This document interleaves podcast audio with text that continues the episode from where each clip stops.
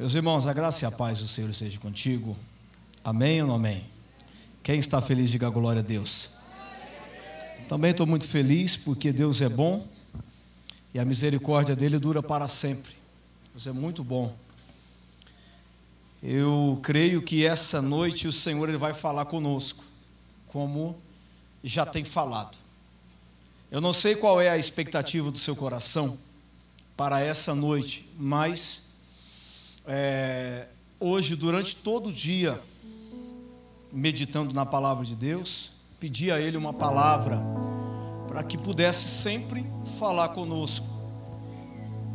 Eu confesso que as horas vão se passando, vão se passando, e tem horas que a gente estuda, lê, ora, e o Espírito Santo ainda não encaixa, não é? Quem já passou por isso? Você prepara, e de repente ele até muda a mensagem, né, Pastor Evaldo? É ele que fala, não é o seu esboço. Mas, essa noite, o Espírito de Deus ele tem algo preparado para nós. Eu não sei como você entrou aqui, mas eu tenho certeza que da mesma maneira você não vai sair. Amém ou não amém? Ele tem uma mensagem ao seu coração. Pega a sua Bíblia, abre ela comigo no livro dos Salmos, livro das canções, livro das poesias, Salmo de número 24. A presença de Deus é real nesse lugar.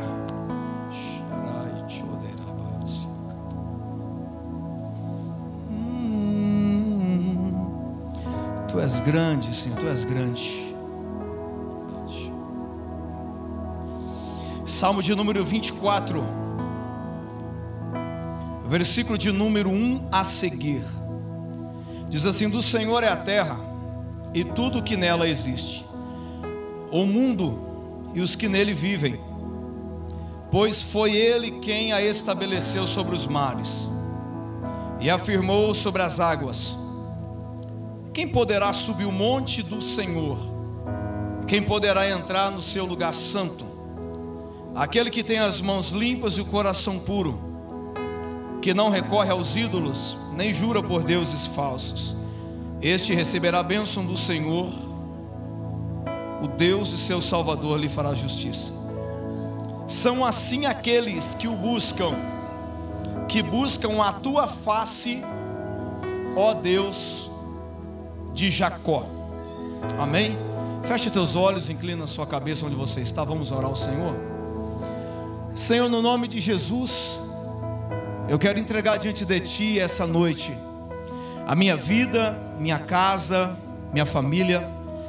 Senhor, me ajude a falar aos corações aquilo que o Senhor colocou ao meu. Confesso que sou totalmente dependente de Ti. Já estamos sentindo a Sua presença desde o primeiro momento que pisamos nossos pés aqui. Senhor, através dos louvores, através das ministrações, o Senhor já tem falado. Mas continue agindo, continue falando conosco. Perdoa nossos pecados, falhas, transgressões. Estenda Suas mãos sobre nossas vidas. Levante aquele que está batido e coloque de pé.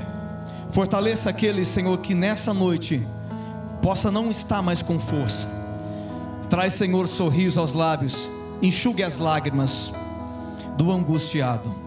Que o Senhor possa preencher os nossos corações com a tua alegria e que essa presença infinita permaneça não somente agora, mas para todos sempre em nossas vidas.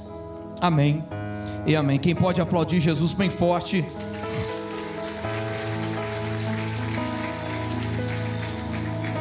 Existe uma presença de Deus aqui. Como eu estava dizendo para você, orando ao Senhor, falando com Ele nessa tarde, dizia: Pai, gera em nossos corações, não apenas mais um sermão, cotidiano de pregadores como eu. Eu costumo dizer que eu não sou um pastor, possa ter o título, sim, trabalhamos aqui, ajudamos e coordenamos pessoas, mas eu me sinto um grande evangelista, ou seja, um simples pregador que tem um grande Deus guardando a sua vida. como eu amo pregar a palavra de Deus. Só que hoje eu dizia, Senhor, traz algo ao meu coração, não apenas uma simples mensagem, mais uma, mas algo do Senhor. Ele falou comigo bem forte sobre esse texto. Ele diz assim: a geração que eu escolhi para mim é a geração que busca a minha face. A geração que busca a face do Deus de Jacó. E essa geração, ela tem atribuições. Não é qualquer geração, mas aqueles que sobem ao monte, decorrente de ter mãos limpas e um coração puro. Qual é o monte que essa geração sobe? Não é um monte que nós vamos orar na mata. Não é um monte aquele indo para Ribeirão Preto, Gustavo. Mas a Bíblia Sagrada diz em Êxodo 19 que o monte que Deus convocou o povo, porém o povo não quis. E quando o povo não quis, ele estabeleceu um limite, é o Monte Sinai, aonde o Senhor disse: Moisés, fale o povo, que eu vou descer Olha isso. Que Deus que é esse que para mudar a história de alguém, ele desce.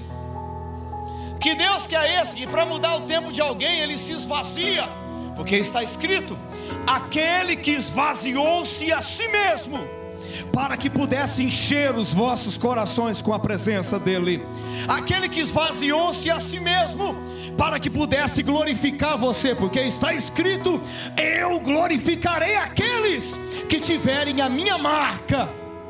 Que Deus que é esse que se esvazia, que chora, para que pudesse você ter um sorriso novo nos teus lábios. Você pode dar glória a Deus por causa desse Deus, irmão?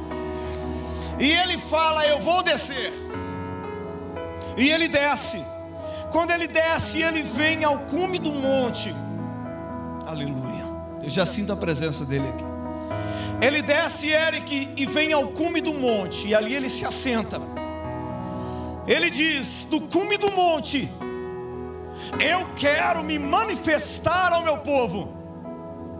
Mas o povo chega até Moisés e fala: Moisés, não nos peça para subir, pois quando Deus fala, parece que vamos morrer. Não nos peça para subir. O que, que eu entendo com isso, Ana? Não me peça para subir de nível. Não me peça para mergulhar nas águas mais profundas. Não me peça para ir além do meu natural, do meu normal. Não me peça para subir de estágio e ali Deus disse: já que o povo não entendeu a revelação, eu trago um limite. E entenda uma coisa: toda vez que Deus quer te elevar de nível e você não entende a revelação, Ele coloca limites na tua vida. É por isso que tem muita gente que não rompe, que não consegue romper em N áreas da vida, porque não alcançou um alto nível de revelação através da presença de Deus. Deus quer romper limites na tua vida, meu irmão. Ele quer romper limites na tua casa, no teu trabalho, no teu ministério. Pelo amor de Deus, sai desse limite.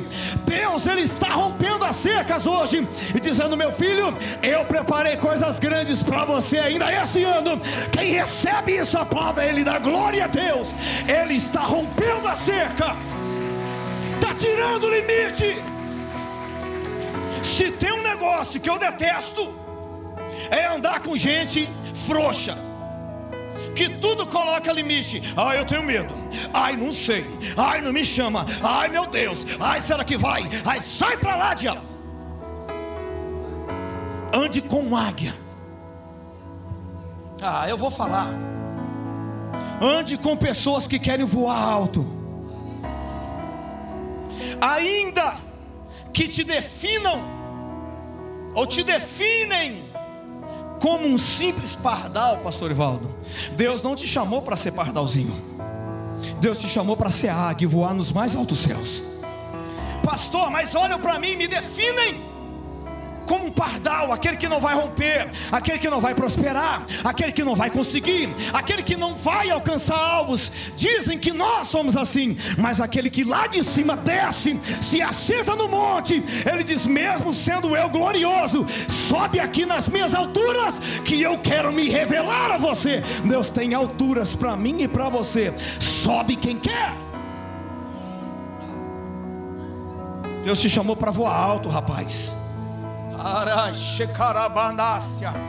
Deus te chamou para romper muralhas. Deus te chamou para romper limites, ei. Não há mais tempo para ficar parado estacionado. Não tem mais tempo para você parar. Estacionar, será que vou? Será que não vou? Uma coisa eu aprendi com o pastor Jefferson. Que oração linda. Senhor, eu estou indo. Se não for de ti, fecha a porta. Senhor, eu vou. Ai, estou indo. A mulher, você é doido? Sou, estou indo. Se não for do Senhor, fecha. Ah, mas se for, abre, porque eu vou, eu vou. Ah, mas e se não der certo? Não deu, meu irmão. Mas que eu tentei, eu tentei. Melhor você tentar e dar errado do que viver no remorso. Será que se eu fosse, não dava certo? Hein, meu irmão? Ele te chamou para romper limite. Quando eu olho para você, eu vejo águias. Dias atrás, na tarde da bênção, eu contei aqui, Mateus tive um sonho, que coisa sobrenatural. Como é bom você sonhar com coisa boa. Eu falei, Senhor, ultimamente só estava sonhando com capeta, irmão. Deus me livre daquilo. Expulsando demônio em sonho, lutando com o diabo e profetizando. Falei, que guerra é essa? Aí tive um sonho, como se o meu espírito saísse do meu corpo. Real aquela sensação, que coisa doida. E ele me colocou, Gustavo, em cima de um alto monte. E de cima para baixo eu olhava e eu via apenas mares, águas, oceanos e montanhas. E eu lá em cima, de repente já não era mais eu. Me transformei em uma águia. E dei aquele grito que a águia dá. Um dia dessa minha esposa falou assim: O que, que você está arrumando? Entrei no YouTube, coloquei o grito da águia. Falei, é desse jeito aí que eu gritava. É desse jeito. Que é isso, homem? Falei, é desse jeito, amor. No sonho eu gritava assim: meu irmão, independente do que dizem de você, do que o diabo tem lançado na tua cabeça, nunca se esqueça que a tua origem é voar nas alturas, é ir romper limites, é ser como águias, ter asa de águia, ainda que defina você, você não tem limite, você é apenas um pardal. Deus te chamou para romper barreiras. Se você recebe, meu irmão, faz barulho comigo nesse lugar. Nós vamos romper barreiras em nome de Jesus.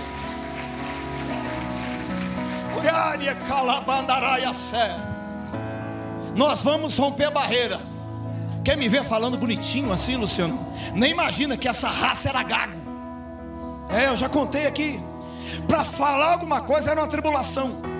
E um dia eu disse para minha mãe: mãe, eu vou cantar bonito um dia. E todo mundo vai bater palma para mim. Já contei aqui que na escola, meu primo está ali, não me deixa mentir, ó, a nossa dupla era Cleiton e William. É, meu irmão, o Cleitão está ali. A minha mãe fez um microfone de pano para mim, encher de areia e volta. E eu ensaiando com aquilo. Hoje eu dou aula de oratória, mas antes eu ensaiava na frente do espelho, com pasta de dente, ou com escova de dente. Minha mãe fez um microfone de pano. E aquele microfone de pano eu lembro até hoje. Ele tinha a base azul e a superfície vermelha. E eu cantando. Eu me lembro, irmão, que a música chave do torneio era Você é minha luz estrada, meu caminho. Lá vai eu e o Cleito, né, Cleito? Aí o Cleito faz a primeira, aquela coisa linda. Maravilha. Aí lá vai o William, irmão. Lá vai o William.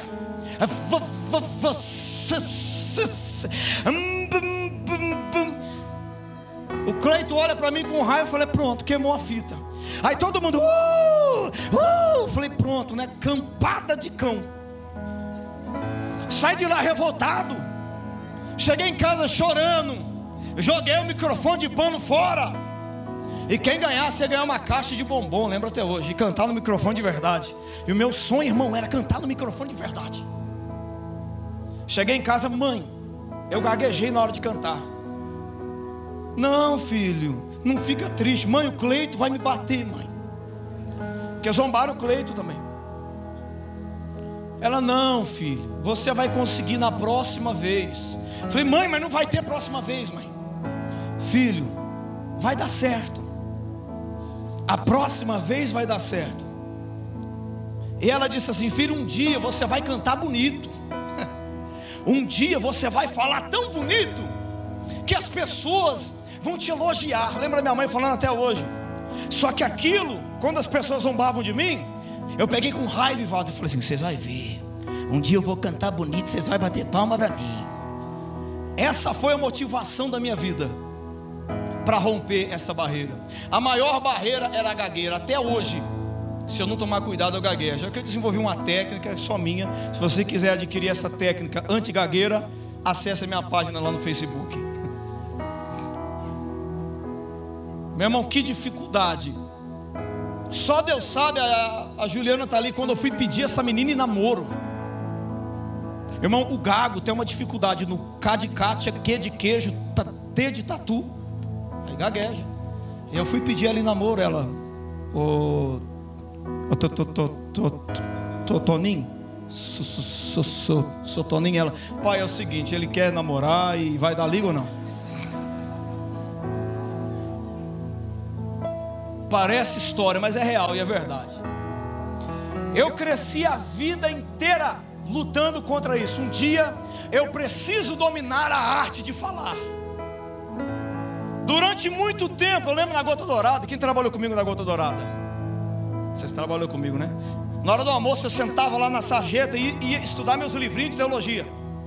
Aí passavam por mim e diziam assim: que você está arrumando aí? Não, estou estudando teologia, quero ser pregador um dia.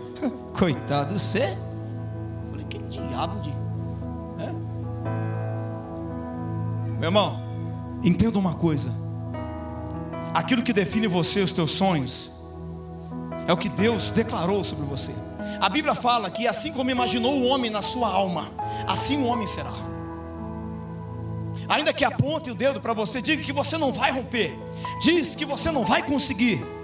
Aquele que te chamou, te escolheu, já determinou, já assinou lá na última página, já deu tudo certo. Ele venceu, ela venceu, ele conquistou, ela conquistou, já deu tudo certo. Você recebe isso em nome de Jesus. Deus nos chama para o cume, Deus nos chama para o mais alto, mas nós temos um medo de romper limites. É tão notório que o Sinai é comparado a três níveis. Os três níveis do tabernáculo: átrio, santo e santíssimo lugar. O pé do monte é o átrio, todo mundo tem acesso. O meio do monte é o santo lugar. E o cume é o santíssimo. Hoje, todo mundo pode ter acesso todo mundo pode ter acesso ao Santíssimo. Mas antes não era assim. Apenas o sumo sacerdote, sacerdote maior, entrava uma vez por ano só diante da face de Deus para pedir perdão pelos pecados meu e seu. Só que hoje, depois da cruz, algo mexe comigo. Falávamos eu e o pastor sobre essa mensagem essa semana. Falei, pastor, me clarei a mente. Na antiga aliança diz que ninguém poderia ver a Deus, ninguém poderia ver a face dele. Mas a Bíblia diz que Moisés, quando falava com Deus, falava como alguém que conversa um com o outro face a face. A Bíblia diz lá no Peniel que Jacó teve um encontro com Deus, face a face com Deus, saindo de Berseba com destino a Arã. Ele para em Betel, e ali ele dorme, tem a revelação da glória do céu, porta aberta, anjos subindo e descendo. Aí quando ele acorda, ao invés do sonho se tornar realidade, vem a luta, vem o Peniel. Sabe o que eu entendo aqui, meu irmão? Antes de chegarmos no topo, sempre vai ter a luta. O Betel nos leva a sonhar, Rose, mas o Peniel é uma guerra travada. Para que os sonhos do Betel se tornem realidade, eu preciso travar uma guerra muito forte no Peniel. E o Peniel é literalmente subir ao cume do monte e ficar face a face com ele. Pastor, mas face a face com ele, eu corro o risco de ser morto, fulminado. Só que o que me chama a atenção é que todas as vezes que homens comuns ousaram ver a face de Deus, morreram. Só que a Bíblia diz que Moisés, Jacó, Jó, antes eu via só falar do teu nome, mas hoje eu te vejo face a face. Na realidade, eles não viram a face do Todo-Poderoso que estava no trono. Não. O único que viu essa face foi João, em Apocalipse 4. Olha que interessante, um homem mortal. O Senhor olha para ele e diz: João, agora não sou eu que vou descer. Olha que interessante. Antes da cruz, Gustavo, era ele que descia, descia no Éden, descia no cume do monte, mas depois da cruz ele olha para mim e para você, seres miseráveis e mortais, e diz: Não importa o que aconteceu com você, não importa o teu pecado, conserta-te, muda-te, eu estou esperando você. Há uma porta aberta no céu, sobe aqui, vem cá, sobe aqui, ainda que você seja um pardal, sobe aqui que eu te dou asa para voar nos mais altos céus. Ele te chama para subir essa noite. Quem vai subir, diga glória a Deus. Ele te chama para ter intimidade com Ele. Sobe aqui, João. Ah, quando João sobe, a Bíblia diz, Pastor Ivaldo, que uma porta estava aberta no céu. Só que agora não era qualquer porta, não era a porta da cozinha do céu, não era a porta da sala do céu, não era a porta do quarto do céu, era a porta da sala do trono onde Deus habita. Aí o que me chama a atenção, Gustavo, é que antes, pastor Ivaldo, ninguém podia ter acesso, só o sumo sacerdote, uma vez por ano entrava. E agora, depois da cruz, depois do meu Jesus, que é o caminho, a verdade e a vida, ele diz: sobe aqui qualquer um que queira a minha graça. O céu está aberto, a porta está aberta, a minha graça é de graça. Recebe ela, porque o preço eu já paguei por você. Quem recebe essa graça? É hora de você sair dessa dimensão de limite e entrar nos mais altos céus. Aplauda Jesus. Ai, meu Deus.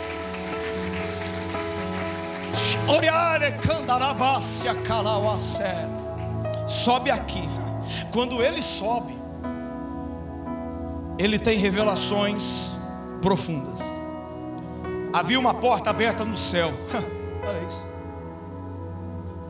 E João é igual eu, irmão. Eu vou dizer que eu sou igual a João. A porta está aberta, eu falei, está aberta, vou entrar, estou nem aí, vamos embora. Eu estou entrando. Está aberta, vamos embora. Quando ele entra na oh, glória, da porta aberta adentro, a primeira coisa que ele visualiza, presta atenção nessa revelação. A primeira coisa que ele visualiza dentro da sala do trono não foram os querubins, não foram os animais selvagens, não foi o candeeiro. Primeira coisa que ele visualiza é um trono e um ser assentado sobre ele. Meu irmão, sabe o que eu entendo aqui? Que quando você entende, quando você entende os níveis de revelação que Deus tem para você, quando você consegue acessar a sala do trono, você não enxerga mais nada, só enxerga Ele. Não, você não entendeu. Quando você entende o nível de revelação que Deus tem para você, os teus problemas se tornam pequenininhos diante dele a tua montanha se torna um grande areia, oh, glória diante dele. Esse vale, esse deserto, essa provação é pequena diante dele. Quando você entra dentro do santuário, do santíssimo lugar, você só enxerga um trono. E detalhe, Gustavo, um ser assentado sobre ele. E eu entendi que quando um rei está sentado sobre o seu trono, é sinal que o reinado vai bem. Mas quando um rei sai do trono, fica andando para lá e para cá, é sinal que o reinado está em perigo. E a Bíblia diz que o seu trono nunca foi abalado. Isso é sinal que ele está no controle total da tua casa, total da tua vida. Deus está no controle da tua história. Aplauda Jesus para tomar água aqui. Ele está no controle total. Se Ele está no trono, Janaína, oh glória, Ele está no governo. Se Ele está no trono, Ele está no governo da tua vida. Se Ele está no trono, Ele te governa. Oh, aleluia. Nada foge do controle de Deus. Nada. Quer uma notícia? Ele ainda está no trono. Ainda que ele desce para fazer alguma coisinha, logo ele volta. Tem muita gente aqui pensando: Deus não está mais no trono. Me abandonou, me esqueceu, o negócio está feio. Não é que Deus não está no trono, é você que. Não,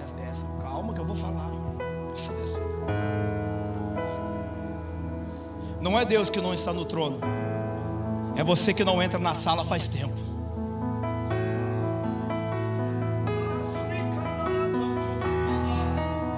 Não é Deus que há. Não é Ele que se assentou no trono, Luciano. Somos nós que não entramos mais lá dentro. É um tal de olha por mim, pastor. Olha por mim, pastor. Ai, olha por mim, irmão. Entra dentro da sala que a porta está aberta ainda. De se apoiar nos outros como se fosse bengala. Entra lá dentro que o próprio Deus vai te fortalecer. Entra lá dentro que Ele vai mudar a tua casa. Ele vai mudar a tua vida. Estamos chegando a um tempo que não tem mais tempo de viver de bengala. Ou você busca, ou você busca. Sobe aqui, João. Qual que é a revelação que ele tem? Essa é pesada, pega aí. E o ser que estava no trono tinha um aspecto de duas cores iguais. E o ser que estava no trono tinha um aspecto do jaspe e do sardônico. Ah, meu irmão, se tem um cara que gosta de pedra preciosa, sou eu. Lá em casa eu tenho dois livros assim, ó, tudo sobre gemas. O jaspe e o sardônico, duas pedras diferentes da mesma cor. Sabe o que, que João viu? Ele viu um ser assentado no trono, mas a face do Todo-Poderoso, se ele olhasse, ele era fulminado, mesmo após Cristo. Mas ali ele não enxerga literalmente a face do Pai. Mas ele enxerga a face do Pai em Cristo, porque Jesus disse: Aquele que vê a mim, vê o meu Pai. Sabe o que, que ele enxerga, Valdir? Um ser no trono de duas cores iguais, como se fossem duas nuvens vermelhas exalando do trono. O jaspe vermelho, sardônica vermelho, uma cor um pouco mais escura que a outra, que é uma revelação do céu para você. João, quando entra na sala, o nível de revelação sobre a vida dele foi tão profunda que o Senhor disse para ele: João, nunca se esqueça que do meu trono exalam a graça do meu filho, o Cristo, o Salvador. O sangue, presta atenção. Duas cores vermelhas, por quê? Duas pedras, por quê? O sangue da antiga aliança e o sangue da nova aliança. João enxerga duas cores vermelhas exalando do trono. Está lá em Apocalipse 4. Eu fui estudar duas cores vermelhas, meu irmão. Vermelho para mim não é cor à toa. Vermelho não é cor, meu irmão, de groselha. Vermelho é cor de sangue, sacrifício. O mesmo sacrifício que cobria pecado no Antigo Testamento, agora, através do sangue, ele perdoa pecado. O mesmo sangue que cobria pecado lá atrás, hoje é o sangue que perdoa o pecado, que aniquila o pecado. Jesus está te chamando para um outro nível de revelação. Jesus está te chamando para algo novo na tua vida.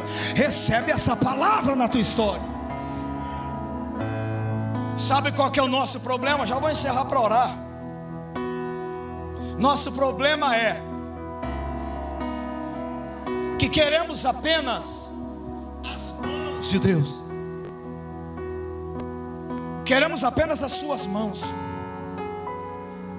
Mas quando nós temos a revelação da graça em Cristo, nós esquecemos as mãos e buscamos a sua face, como está aqui. A geração que eu busco é a geração que busca a face. A geração que Deus escolheu é a geração que adora a minha face, não apenas vem por causa das minhas mãos. Quem está pegando? Quem está entendendo? Aí eu vejo pessoas, ah, meu irmão, nada contra. Não, pastor, nós não queremos as mãos. Tem até uma música, né, do Alessandro? Gosto muito da música. Nós não queremos as suas mãos, só teus pés. Eu tenho que ter os pés a partir do momento que eu tenho intimidade com a face. De nada me adianta me prostrar diante de alguém que eu não conheço.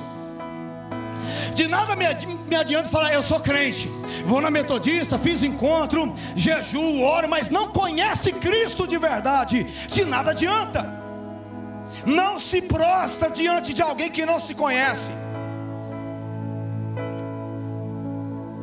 Busque a sua face, não as suas mãos. Quem está entendendo? Ele tem face para você. Ai, pastor, mas e as bênçãos? Eu tenho a tarde da bênção, irmão. Eu dou cada chicotada teórica, eu falo, meu Deus, o povo nunca mais volta. Eu disse assim: quem vem buscar uma benção? Pô, glória! Eu falei, está no lugar errado, irmão. Falei, depois dessa não volta mais. Falei, quem veio buscar a face do Todo-Poderoso?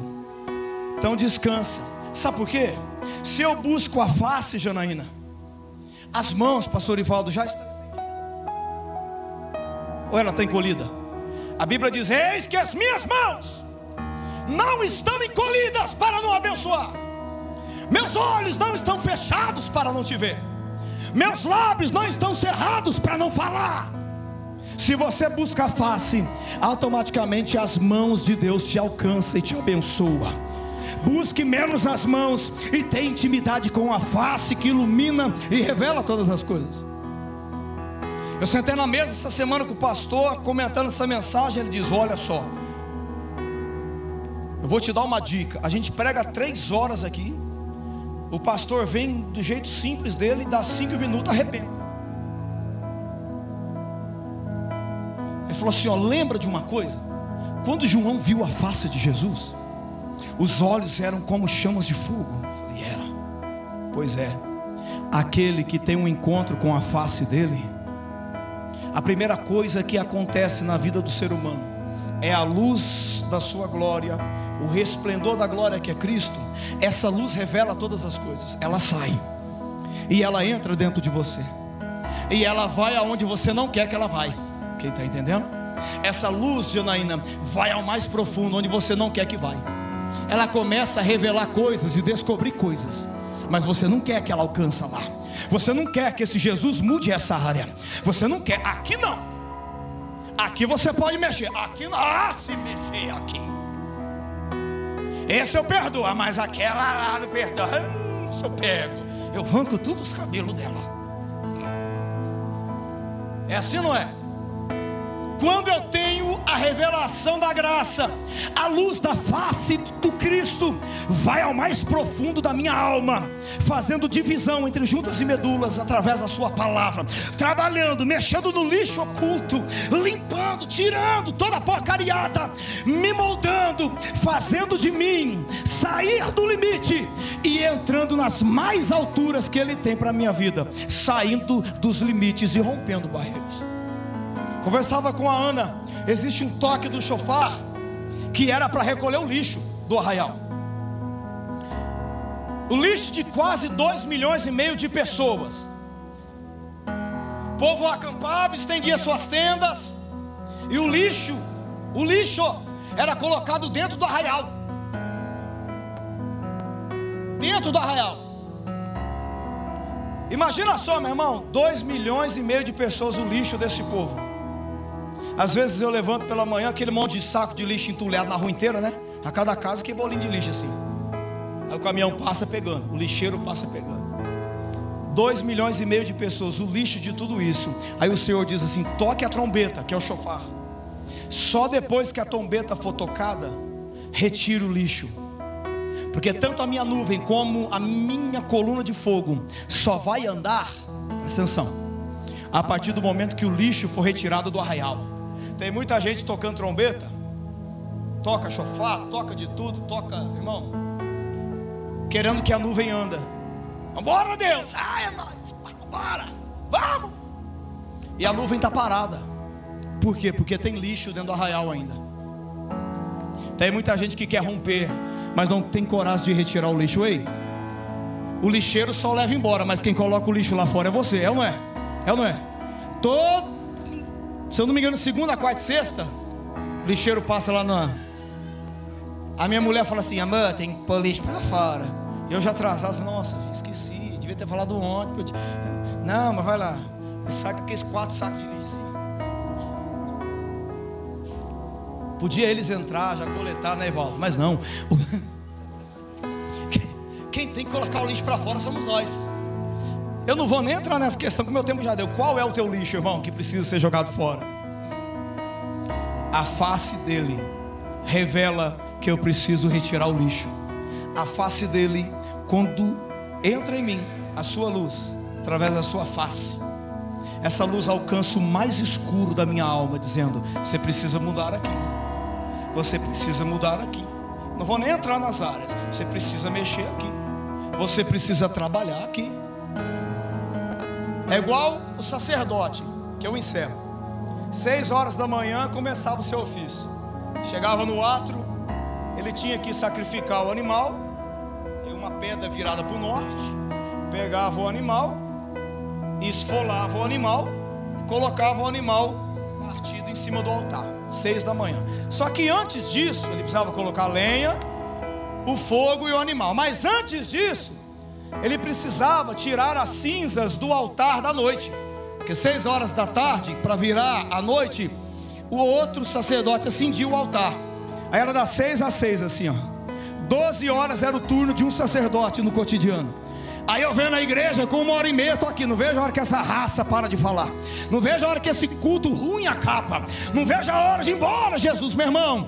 Adore e aproveite a oportunidade que você tem para adorar o nome dEle. Porque vai chegar um dia que vai ficar difícil o negócio e não teremos mais essa liberdade. O sacerdote tirava a cinza primeiro do altar e jogava fora do arraial. Por quê? Porque é a cinza que fica no altar, e volta pode sufocar, pode sufocar as novas brasas de uma nova lenha, de um novo sacrifício. Aí eu quero pôr fogo, põe fogo, é fogo, a glória, é fogo, ai fogo e fogo, irmão, tira essa cinza primeiro, para depois carregar lenha, para depois colocar fogo, para depois colocar o holocausto. Eu quero fogo, quero fogo, ai fogo, mas não quer tomar rumo na vida. Ui, rapaz, ai fogo, isso é frescura, irmão não é? O maior fogo é aquele que entra e te transforma. O candeeiro, o fogo do candeeiro da sala do trono, do santo lugar, do tabernáculo, ele não destruía, ele queimava, ele ardia. A chama que arde é uma chama que transforma, não é uma chama que destrói. O fogo tem duas funções: destruir e transformar. O mesmo fogo que queima lenha é o mesmo fogo que purifica o ouro. Quem está entendendo? O que define é o que você é diante desse fogo. Se você é só lenha para queimar, meu irmão, só palha para queimar, o fogo vai te queimar, vai te consumir. Mas se você é lavado pelo sangue do Cordeiro, Ele te deu novas vestes, Ele te cobriu da sua graça. Quando o fogo dele vier, vai te purificar, vai te transformar, vai mudar a tua história. Fica de pé comigo, dando glória a Deus.